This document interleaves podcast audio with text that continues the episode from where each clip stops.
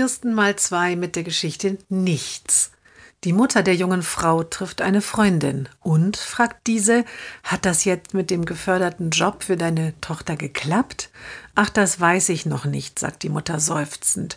Das Unternehmen hat gleich gesagt, sie nehmen unsere Tochter aber nur für den Förderzeitraum von drei Jahren, auf keinen Fall länger.